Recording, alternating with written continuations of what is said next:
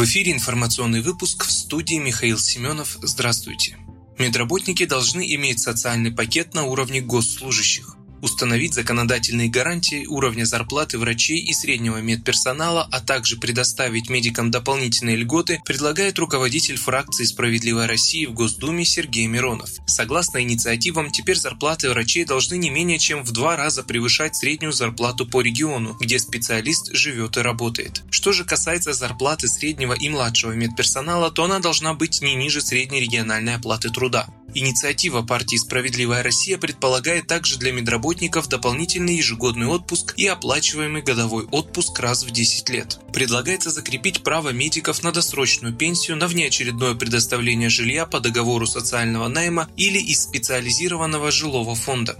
Для молодых врачей, то есть до 35 лет, предлагается ввести ежемесячные надбавки в размере четверти оклада в течение первых трех лет работы по специальности. Должна также компенсироваться большая часть стоимости путевок на отдых и лечение. Часть инноваций касается также руководителей медучреждений. Для них и их заместителей предлагается установить предельный возраст пребывания в должности 65 лет по общему правилу и до 70 в особых случаях. Пакет соответствующих законодательных инициатив сегодня уже направлен на получение заключения правительства России.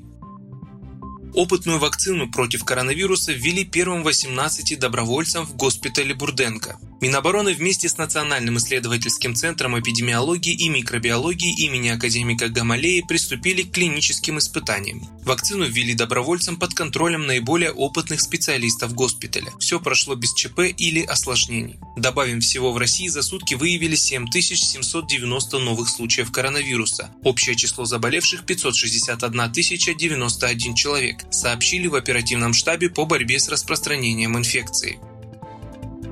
На севере Камчатки наблюдается сильное задымление из-за лесных пожаров. Пожары охватили более 4000 гектаров, об этом сообщил в Инстаграм в Рио губернатора края Владимир Солодов. Ранее стало известно, что в Пенжинском районе из-за природных пожаров ввели режим чрезвычайной ситуации. Возгорания зафиксированы в труднодоступной зоне, что осложняет их тушение. Также режим ЧС действует в Быстринском районе. Причиной пожаров стали сухие грозы. Специалисты мониторят ситуацию. Глава Роспотребнадзора заявила, что есть большой риск возвращения коронавируса осенью. Несмотря на то, что сейчас число заболевших коронавирусом продолжает падать, риск возвращения инфекции осенью остается. Но, как отметила глава Роспотребнадзора Анна Попова, страна к этому готовится. По ее словам, для респираторных вирусов характерна осенне-зимняя сезонность. Но летом, с учетом принимаемых мер, есть надежда на сокращение интенсивности эпид-процесса. Попова также заявила, что в регионах почти нет случаев, когда после снятия ограничений ситуация с коронавирусом вопросам менялось к худшему. Глава Роспотребнадзора подчеркнула, что сегодня взвешенный системный подход есть абсолютно во всех субъектах. Что касается масочного режима, то, по словам Поповой, отменить его можно будет, когда эпидситуация станет совершенно стабильной. А летать за границу россияне смогут, когда риск распространения коронавируса не будет вообще или он будет минимальным стали известны имена лауреатов государственных премий за 2019 год. Актер и режиссер Константин Хабенский стал лауреатом Государственной премии России за 2019 год в области благотворительной деятельности. А главе общественной благотворительной организации «Союз семей военнослужащих России» Марии Большаковой присуждена Государственная премия за выдающиеся достижения в правозащитной деятельности.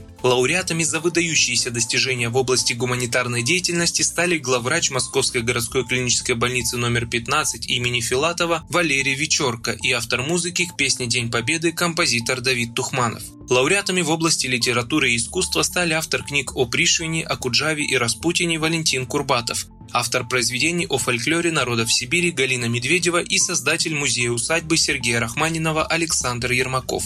Лауреатами госпремии в области науки и технологий стали создатели препаратов для лечения онкологических и аутоиммунных заболеваний и создатели основ мировой индустрии одностенных углеродных нанотрубок. В этом году церемония награждения лауреатов Госпремии состоится 24 июня, в день, когда в Москве пройдет военный парад, посвященный 75-летию Победы.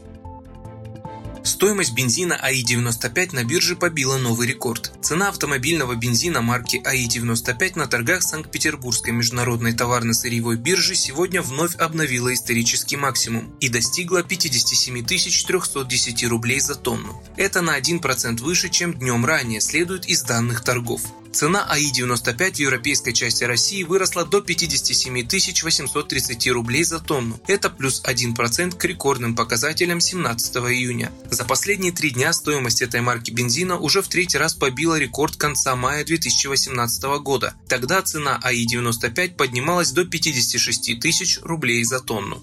Вы слушали информационный выпуск на Справедливом радио. Оставайтесь с нами.